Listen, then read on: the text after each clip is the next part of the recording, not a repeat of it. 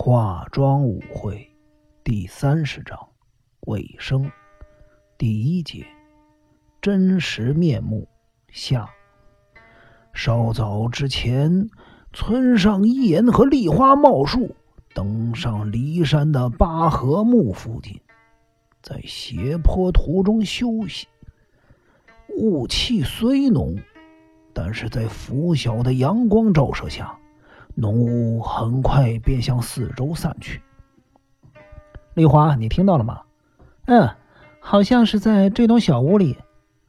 斜坡的中途有一间小屋，里面传出有人在呻吟的声音。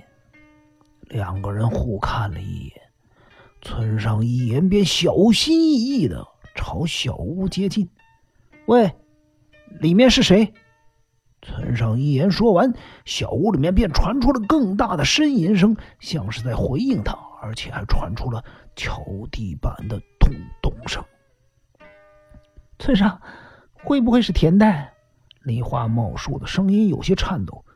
村上一言静静的倾听小屋里传出的呻吟声和敲击声，然后轻轻推开嘎嘎作响的木门。随即用手电筒照射屋内，啊，秋山叔叔，这是怎么回事？一点也不像是平日的你。村上，是你认识的人吗？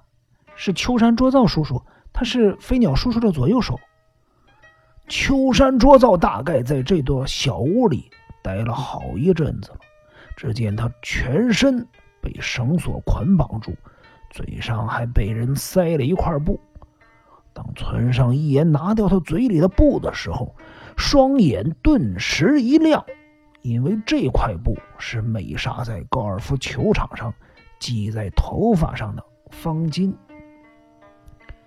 秋山叔叔，你和美莎在一起啊？那个孩子实在是太可怕了，我差点死他手里了。还好有个男的适时出现搭救，不然后果就不堪设想了。我从前就不喜欢那孩子。对了，一言，少爷怎么样？叔叔没事儿，不过他非常担心你。秋山叔叔，你的脚受伤了。这点小伤没什么。一言，快给我解开那个混账！村上一言突然间停下了为秋山捉造松绑的动作，目光锐利的看着秋山捉造，说道：“秋山叔叔。”绳索解开了，你有什么打算啊？那还用着说吗？当然去找那两家伙算账。秋山卓造气得咬牙切齿。刚才我听到他们两人谈话了。骊山山顶上好像有个洞穴，他们就躲在那儿。等我找到那家伙，我非把他脑袋揪下来不可，不然怎么对得起咱们少爷？梨花，千万别把绳索解开，我们快把绳索绑紧点。一言，你你干什么？你吃里扒外呀！你随你怎么说了。梨花要绑紧点，我可不希望秋山叔叔自寻死路。梨花茂树了解了村上一言这么做的用意，因此两人把绳索绑得更紧。